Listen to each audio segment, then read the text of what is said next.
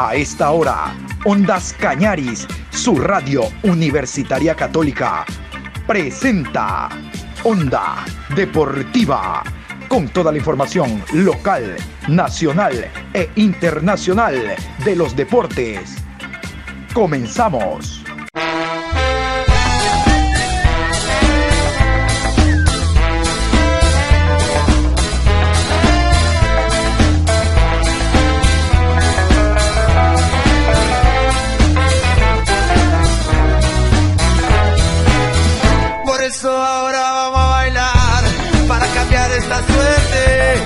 Sabemos gambetear para ausentar la muerte.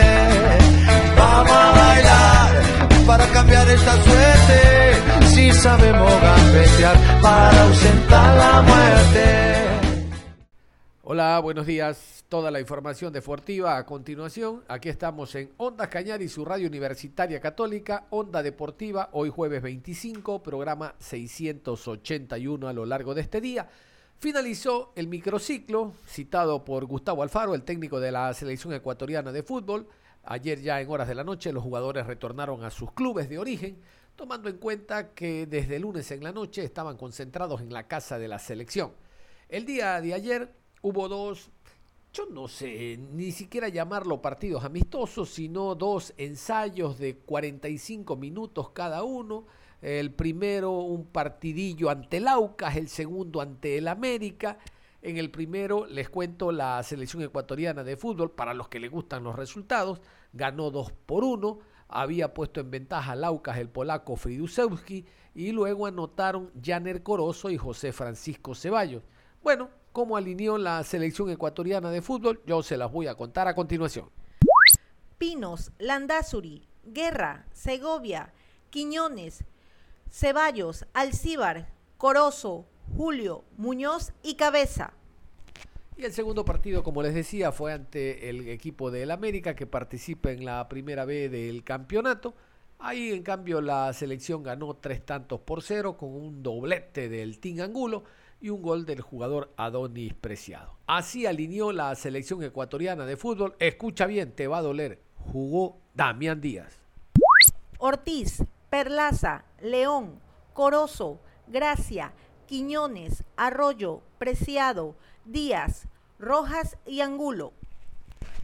Sin drama, así finaliza un microciclo de la selección. Recuerden los que les dije ayer, creo que el 20% de esta nómina de microciclo será llamado para la jornada doble. En la tarde les cuento la ratificación de los horarios que ya dio a conocer con Mebola a través de FIFA. El 20 o 25% será llamado. Cierre el drama de Damián Díaz convocado a la selección. Esto es un microciclo. Ni siquiera se puede contar como partido amistoso lo realizado el día de ayer. Y aquí entre nos nos contaba Mauricio Romero desde Quito, nuestro colega, que Damián Díaz hizo un muy buen partido. Y dirán, claro, 45 minutos nada más en la altura. Yo no sé. Ah, no se fijen tanto en, Damián Díaz porque se pueden ojear. Y si saben cómo se cura el mal de ojo, pasándoles el huevo. Vamos a otro tema. Mañana se inicia ya la segunda fecha del Campeonato Ecuatoriano de Fútbol. Mañana se inicia esta segunda jornada. Todavía hay dudas en cuanto a la participación del Centro Deportivo Olmedo. Ese tema todavía no lo tiene el claro ni la misma directiva. Pero vamos a escuchar árbitros y horarios confirmados. Segunda fecha jugar entre viernes, sábado, domingo y lunes. 19 horas. Deportivo Cuenca recibe a Guayaquil City. Árbitro central, Alex Cajas. Línea 1, Félix Vera. Línea 2, Guido Cajamarca. Cuarto árbitro, Anthony Díaz. Asesor de árbitros, Fernando Tamayo. Sábado 27 de febrero, 14 horas. Universidad Católica versus Manta Fútbol Club. Juez central, Henry Arizaga. Árbitro asistente 1, Luis García. Asistente 2, Guillermo Parra. Cuarto árbitro, Osvaldo Contreras. Asesor de árbitros, José Alvarado. 16 horas con 30, Macará versus Independiente del Valle. Árbitro central, Augusto Aragón. Línea 1, Juan Aguiar. Línea 2, Edwin Bravo. Cuarto árbitro, Leandro Angulo. Asesor de árbitros, Clever Freire. 19 horas, Aucas recibe al Club Sport Emelec. Árbitro central, Guillermo Guerrero. Línea 1, Denis Guerrero. Línea 2, Dani Ávila. Cuarto árbitro, Roberto Sánchez. Asesor de árbitros, Carlos Buitrón. Domingo 28 de febrero, 13 horas, 9 de octubre, versus Muchurruna. Juez central, René Marín. Línea 1, Luis González. Línea 2, Juan Cruz. Cuarto árbitro, Jefferson Macías. Asesor de árbitros, Osvaldo Segura. 15 horas 30, Olmedo versus Liga de Quito. Árbitro central, Juan Andrade. Línea 1, Byron Romero. Línea 2, Paul Palacios. Cuarto árbitro, Carlos Vallas. Asesor de árbitros, Samuel Aro. 18 horas, Barcelona, frente a técnico universitario. Árbitro central, Franklin Congo. Asistente 1, Andrés Tola. Asistente 2, Mónica Amboya. Cuarto árbitro, Cristian Arizaga. Asesor de árbitros, Santiago Vallejo. Lunes 1 de marzo, 19 horas, Delfín versus Orense. Árbitro central, Mario Romero. Línea 1, Cristian Lescano. Línea 2, Alejandro Lupera. Cuarto árbitro, Wellington Arauz. Asesor de árbitros, Vicente Giler. Escucharon bien ustedes y vamos a iniciar precisamente con el encuentro Deportivo Cuenca, local 19 horas viernes ante el Guayaquil City, porque el día de ayer en rueda de prensa, eh, John Jairo Rodríguez, la rata Rodríguez, volante de corte, habló para los medios. Ahí estuvo presente Ondas Cañares con su consulta. El jugador espera ser titular y por fin el Deportivo Cuenca gane un partido. No lo ha hecho en los amistosos, no lo hizo en el primero del campeonato. Con presencia de Ondas Cañaris, John Jairo Rodríguez. Eh, sabemos que el día domingo tenía un partido complicado, pero bueno, el equipo hizo un gran primer tiempo, creo que se demostró eso en el campo de juego y bueno, lamentablemente, como todos sabemos, fueron errores de nosotros y bueno, eso ya se lo corrigió y ahora se viene un partido muy importante el día viernes y creo que eso va a ser fundamental para que el equipo se acople más a la cancha y lo que quiere el profe y bueno, sacar el resultado, que es lo que queremos ahora. Saludo también en esta tarde a John Lester Hidrobo de Radio Ondas Cañaris. John Lester, ¿cómo le va? Muy bien, Cojito. Gracias. Buenas tardes. Saludos cordiales. Rodríguez, ¿cómo está? La consulta, ¿cómo anda el tema anímico en lo individual y en el grupo? Digo, porque no se ganó en pretemporada, se perdió el primer partido y la consulta es porque se corre el riesgo de que por querer cambiar esa imagen adelante en líneas y lo aprovecha el visitante. Saludos y éxitos el viernes. Gracias. Eh, sí, sí, sabemos que cuando se pierde, bueno, eh, vienen los ánimos entramos a la cancha desesperados por sacar un buen resultado, pero bueno, eso ya lo hemos hablado todos nuestros compañeros con el profe también. Eh, mantener la calma porque esto recién ha empezado y bueno, creo que el día viernes va a ser un partido complicado porque sabemos que tiene un gran equipo y bueno, gracias a Dios ya también ya lo hemos enfrentado y sabemos la calidad de, de jugadores que tiene y bueno, creo que el profe ya está preparando todo para el que le toque y que lo haga de la mejor manera. Eh, John, te quería preguntar cómo se dividen las tareas del mediocampo. El partido pasado, Guillermo Duró puso tres volantes como Thiago Serpa, tu persona, y también eh, Luis Arce, además de Mancinelli y, Andy Chicaiza, que van un poco más adelantados. Pero ¿cómo se reparten ustedes las tareas en el mediocampo? ¿Qué es lo que les dice Guillermo Duró para, dividirse eh, ese mediocampo entre ustedes tres? bueno, sí. sí, sí, el profe parado tres jugadores en medio campo. Sabemos que nos dio muchos resultados el año pasado y bueno, creo que como le dije a tu colega, hicimos un gran trabajo el primer tiempo. Eh, sabemos los movimientos que quiere el profe, sabemos que cada, los tres que estamos en medio tenemos que hacer una función fundamental para cortarle juego al rival y bueno, creo que eso es lo que hemos venido haciendo y el profe nos pide a cada quien que cubra su zona y, y el otro que vaya atrás respaldando y bueno, creo que eso se viene trabajando día a día y creo que el equipo va a seguir mejorando.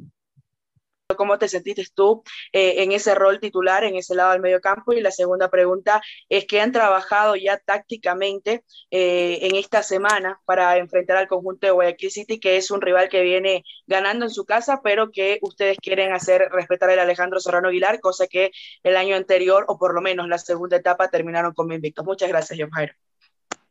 Sí, sí, eh, me sentí muy bien porque, bueno, la confianza que me dio el profe me ha venido dando. Creo que le he demostrado en el campo de juego. Bueno, creo que cuando me toque la, la, oportunidad de jugar, lo, lo voy a hacer muy bien y acoparme a lo que él quiere. Y bueno, y a tu segunda pregunta, sabemos que es un rival difícil, sabemos que tiene varios jugadores muy importantes que han contratado, pero bueno, eh, como tú dices, ya lo enfrentamos el año pasado y bueno, sabemos que lo del modelo de juego que ellos ya tienen y bueno, lo que nos pide el profe ahora es mantener el orden y la tranquilidad para hacer un gran partido el día viernes. ¿Cómo puede diferenciarse el partido de Melega, a tu criterio, versus el partido contra Guayaquil City. Eh, en los dos casos tienes abastecedores importantes que ustedes los tienen que tapar, ya sea en la zona del enganche o del doble cinco. Se me ocurre Rodríguez y Ceballos en el caso de Melec, en el caso del City, Gaibor y Balda. En tu tarea de bloquear esos envíos, ya sea en el origen o con los receptores, ¿cambia demasiado o no tanto? Eh, no, no, creo que eh, se milita mucho el, el, modelo de juego que tienen ambos, ambos equipos. Creo que como tú dices, tienen enganches ahí mismo, como Valde y Rodríguez. Bueno, creo que tienen casi el mismo modelo de juego y creo que el profe lo tiene bien estudiado al equipo. Y bueno, ya estamos practicando todos los movimientos de ellos y como de nosotros también, para que el día de viernes sea un partido eh, fundamental para nosotros y vayamos para adelante porque necesitamos ganar y estar peleando arriba, que es lo que queremos este año. Jairo, el trabajo que usted está haciendo en el medio campo es porque se ganó la confianza del técnico Guillermo Duró. Hay que seguir aprovechando, no hay que dejar espacios para no perder ese puesto de titular, Jairo.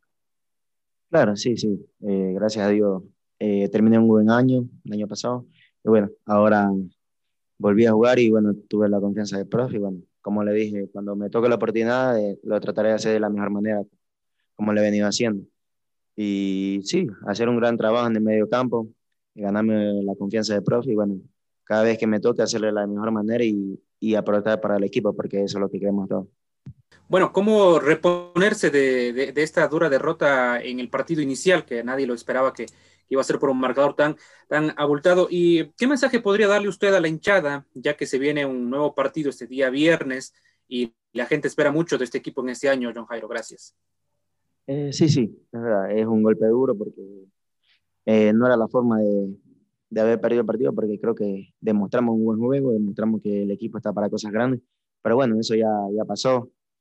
Ahora estamos enfocados en el día de viernes y bueno, que la hinchada se quede tranquila porque hemos armado un gran grupo y una gran familia y, y eso se lo va a demostrar el día viernes, que vamos a salir a ganar y, y a dejar los tres puntos aquí en casa. Y nos vamos para el equipo rival. Vamos a eh, eh, irnos con el conjunto del Guayaquil City. Ayer hizo fútbol, dejando prácticamente el equipo listo. El día de hoy se espera eh, una práctica más informal en cuanto a darle ciertos retoques a una alineación base que ya tiene el técnico Pulga Vilanes. A propósito de Pulga Vilanes, vamos a escuchar al director técnico del equipo ciudadano hablando de lo que será este choque de mañana ante el Deportivo Cuenca tratar de, usar un planteamiento para ganar el partido. Nosotros vamos a ir a, buscar siempre los tres puntos. Creemos que, tenemos jugadores para, para aquello en cualquier, en cualquier cancha del país. Obviamente la estrategia puede ser diferente acorde a cada rival, ¿no? Eso es lo que estamos determinando en el transcurrir de estos días, viendo, viendo los jugadores, su estado de ánimo, su, su, su. Entonces, yo creía que el planteamiento va a ser casi siempre similar. Lo que va a cambiar es la estrategia que, que utilizaremos acorde al rival que nos enfrentemos por diversos factores. ¿no? Uno de esos, los jugadores que tengan, la cancha, la altitud donde juguemos. Entonces, lo que cambiaría es la estrategia, pero el sistema, el planteamiento, eh, creo que cambiará muy poco. ¿Qué clase de partido espera el viernes ante Deportivo Cuenca, tomando en consideración lo que usted piensa plantear y también lo que se pudo observar del equipo rojo en el debut ante el Club Sport de Melec en aquel 4 por 1. Y si me permite, por favor, dentro de esta misma consulta, pudimos observar algo de lo que presentó Guayaquil City ante Macará. De medio sector hacia adelante, ustedes tienen tres nuevos jugadores y, esos tres nuevos jugadores aparentemente funcionaron a las mil maravillas, tuvieron una cohesión que sorprendió. ¿Cómo se consiguió eso? Debido a qué cree que no le ha costado mucho la adaptación a esos tres jugadores que usted incorporó para esta temporada ofensivamente?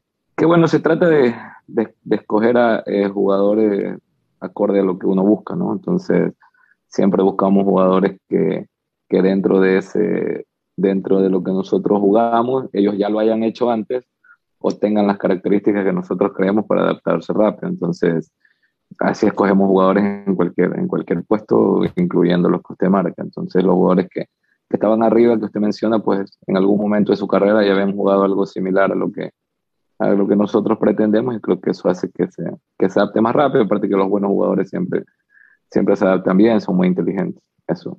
Y con respecto al partido que, esperábamos, un partido diferente a lo que creo que ellos vinieron a plantear a Guayaquil, por, por obvias razones, jugaron contra Melé, un rival bastante complejo, un partido diferente, están en su casa, Cuenca siempre en su casa se hace fuerte, se hace un rival competitivo y lo demostró el año pasado con este entrenador, ¿no? Creo que va a ser un partido yo creo que esa es la palabra, ¿no? Un partido muy competido, muy competitivo y, y que vamos a tratar de, de, de traernos un resultado con, con, con, las armas que nosotros podemos utilizar, sabiendo que, que tenemos un rival bastante competitivo y con un gran entrenador obviamente eh, preguntarle sobre el jugador Marcos Caicedo, que por momentos lo hemos visto mucho tiempo jugar eh, por el centro, cuando anteriormente ha jugado bastante por la banda. ¿Esto es imposición del, de usted, profe, o es decisión netamente del jugador?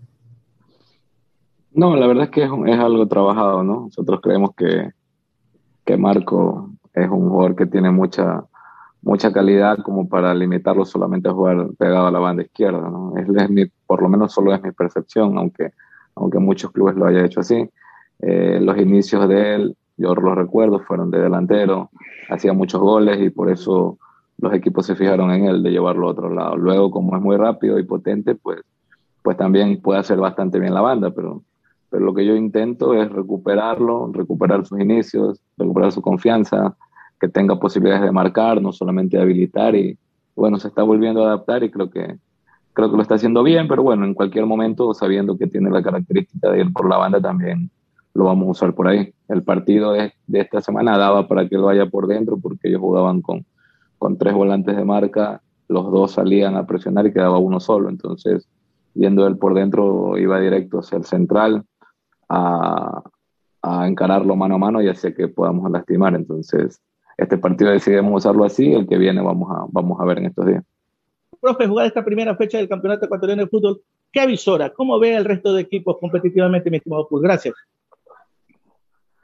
Bueno, como lo he manifestado en algunas ocasiones, el, la Liga Pro cada año se vuelve más competitiva, ¿no? Cada más competitiva, se van depurando los equipos, se van dando oportunidades a jugadores jóvenes con mucha calidad y talento que antes no se hacía y eso hace que, que nuestro fútbol vaya creciendo año a año y, y, bueno, un campeonato muy competitivo con, con más que otros años, creo yo, porque hay rivales que, bueno, habemos equipos como el nuestro también, que hemos mantenido nuestra base, que hemos mantenido nuestros entrenadores y eso hace que, que los partidos se vuelvan cada vez más complejos, ¿no? Pero bueno, un lindo campeonato, creería que es uno de los mejores de Sudamérica, según mi opinión, así que eh, una gran temporada para este año. Ya se conoce el veredicto en este caso por el tema de Fernando Gaibor y, bueno, ya se encuentra de cierta forma más libre en ese aspecto. ¿Qué aportaría Fernando Gaibor ya estando con un peso menos al club? Y otra, y bueno, una segunda y adicional, en la convocatoria de la TRIC no hay jugadores del City. ¿Qué les faltaría o qué necesitan los jugadores para poder estar convocados en la tricolor? Muchas gracias. Bueno, de, de atrás para adelante también le contesto lo que dijo Manu hace un rato, no creo que tiempo nada más, porque hay jugadores que, que, podrían estar tomados en cuenta no solamente en un microciclo, sino en un partido oficial, pero bueno, eso lo determina el profe que, ha hecho bastantes buenas convocatorias, es respetable, pero, pero bueno, acá hay jugadores como, como Valda, como Gaibor, y entre otros que, que podrían tranquilamente formar parte, pero son jugadores que están jugando eh, nuevamente ahora, que están tratando nuevamente de agarrar ritmo de competencia, que están tratando de agarrar ritmo de juego, que, que mucho tiempo no lo hacían, entonces es normal que, creería que es normal que, que hoy no sean, sean tomados en cuenta y creería que es lo mejor, para, como lo dijo él, ¿no? para que ellos se enfoquen netamente en lo que tienen que enfocar y, y luego pensar en otros objetivos mayores. Y lo de Gaibor, pues bueno, obviamente la prensa se da se hace eco de, lo, de la noticia que lee, es normal porque así debe ser, pero los clubes no podemos hacer eso. Nosotros sabíamos, acorde a lo que nos habían dicho los abogados, que, que ni Guy ni nosotros corríamos peligro a la hora de, de inscribirlo y por eso lo hicimos. Si no, imagínense, la demanda era de 20 millones de dólares. Si hubiésemos estado inseguros, pues, pues él hubiese estado inseguro, perdón, hubiese sido complejo. Así que él, él estaba muy tranquilo, nosotros estábamos muy tranquilos y bueno, por suerte, gracias a Dios, ya la FIFA dictaminó lo que todos estábamos esperando y en buena hora por él para que se centre netamente en lo que en su carrera, que, que le quedan muchos años muy buenos por jugar. Y el día de ayer, Onda Cañaris estuvo presente en la rueda de prensa que dio la directiva del Deportivo Cuenca en la presentación oficial, hablando de fútbol femenino de Wendy Villón al frente de las jugadoras, al frente del equipo. Retorna Wendy Villón después de haber obtenido en el 2019 el título, se fue al Nacional, obtuvo el título de campeona también, lamentablemente no va a jugar Copa Libertadores con el equipo eh, del Nacional porque retorna a la ciudad de Cuenca. Antes de escuchar a Wendy Villón, vamos a destacar que el próximo día viernes en la ciudad de Cuenca se va a desarrollar un cuadrangular con la presencia del Emelec, Independiente, eh, Liga Deportiva Universitaria de Quito y Deportivo Cuenca. El día viernes jugará a primera hora Liga de Quito Independiente y luego Deportivo Cuenca Emelec. Y el domingo jugarán los ganadores por la final, obviamente, y los perdedores por el tercer puesto.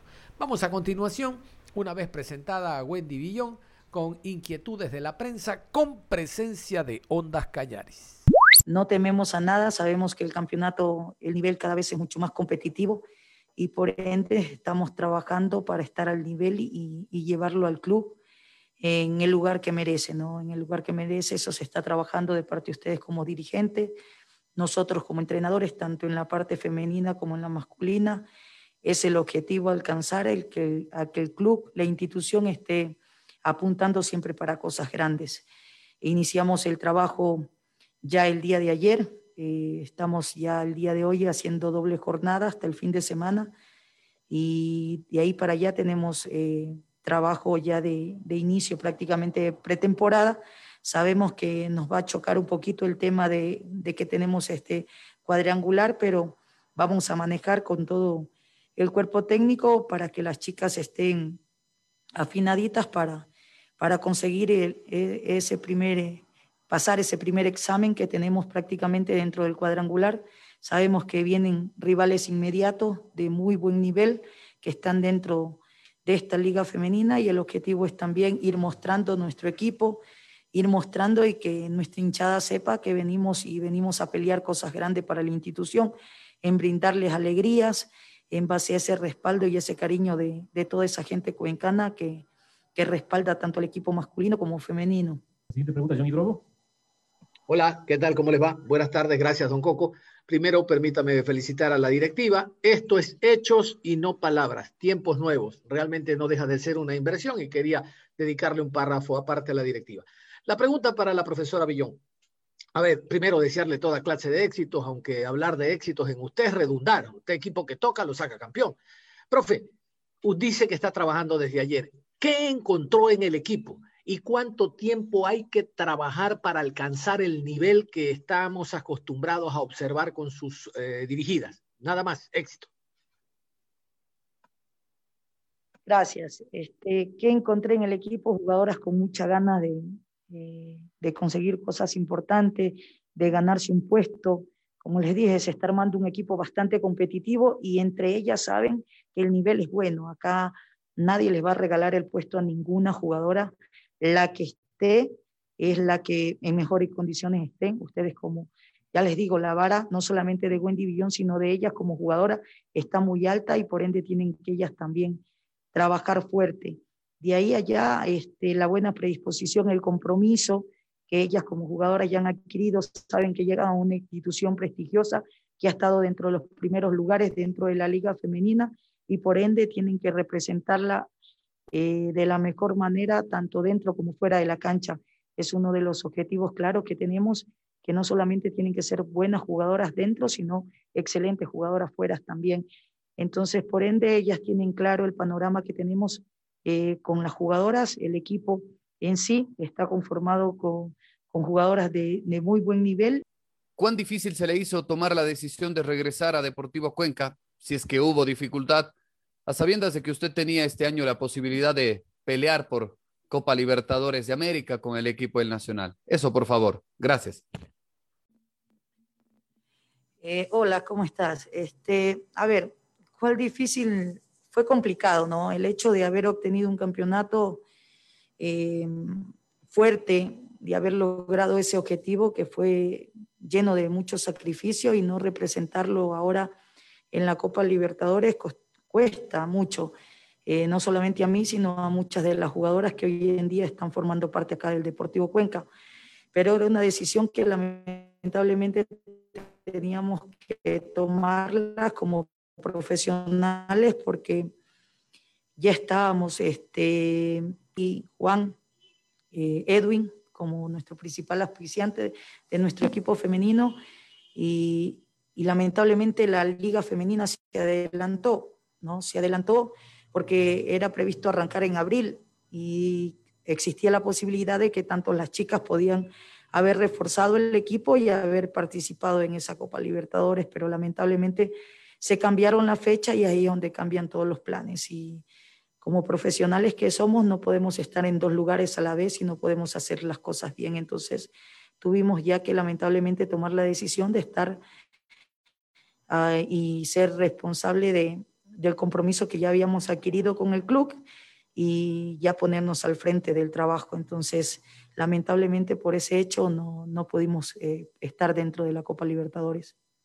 Profe, ¿cómo se va estructurando ya el, el, equipo? Ya se han dado a conocer algunos nombres de las chicas que se van integrando poco a poco al equipo. ¿Cuáles son esos nombres y esas posiciones que aún faltan para ya eh, tener el equipo al 100%? Y si nos puede mencionar eh, cómo y dónde se va a entrenar, cómo va a estar el tema de la, de la pretemporada. Muchas gracias. Este, sí, ustedes ya deben de conocer por medio de las redes eh, las jugadoras que tenemos. Tenemos refuerzos peruanos y paraguayos. Jugadoras de acá, nuestras, se han quedado jugadoras acá del club también, las juveniles, Johnson, eh, María José, este, entre otras, y ustedes saben, dentro de la selección del Ecuador tenemos seis jugadoras que ya el día de mañana tienen que ya estar ya a las órdenes del club. Eh, nuestro trabajo lo estamos haciendo en el complejo de Parchacata, Patamarca, perdón, y, y, nada, de ahí para allá, luego después del cuadrangular tenemos también eh, que completar nuestro trabajo de pretemporada, que lo vamos a hacer fuera de la ciudad de, de Cuenca, estamos por, por definir el, el, lugar, va a ser en, en la costa, y de ahí nuevamente volver acá a la ciudad y arrancar con la liga femenina. Yo creo que estamos luchando, como ya lo dijeron eh, Nati y Juan, estamos estructurando un plantel muy competitivo con un nivel muy alto porque sabemos lo que se viene, no es nada fácil eh, buscar los primeros lugares y para eso tenemos que, que trabajar y trabajar arduamente enfocada en que las chicas tengan un buen trabajo el trabajo que está haciendo usted, conociendo ya con los elementos que cuenta para buscar un segundo campeonato para el Deportivo Cuenca, ¿cuántos refuerzos más solicitará usted, aparte de los que ya han llegado, para ser el equipo competitivo y ser el equipo que quiere, que quiere llegar a finales para alzar una copa, profe? A ver, tenemos una plantilla muy buena ya eh, estructurada. Eh, con el pasar de los días vamos a analizar con el cuerpo técnico si nos hace falta alguno más. Este, tenemos la apertura, como dice Nati, de la responsabilidad más que todo, del presupuesto, no, no quedar mal absolutamente con nadie, sino de entrar también dentro del presupuesto. Eso hay que ser muy responsable en eso. Pero tenemos una plantilla muy, muy buena.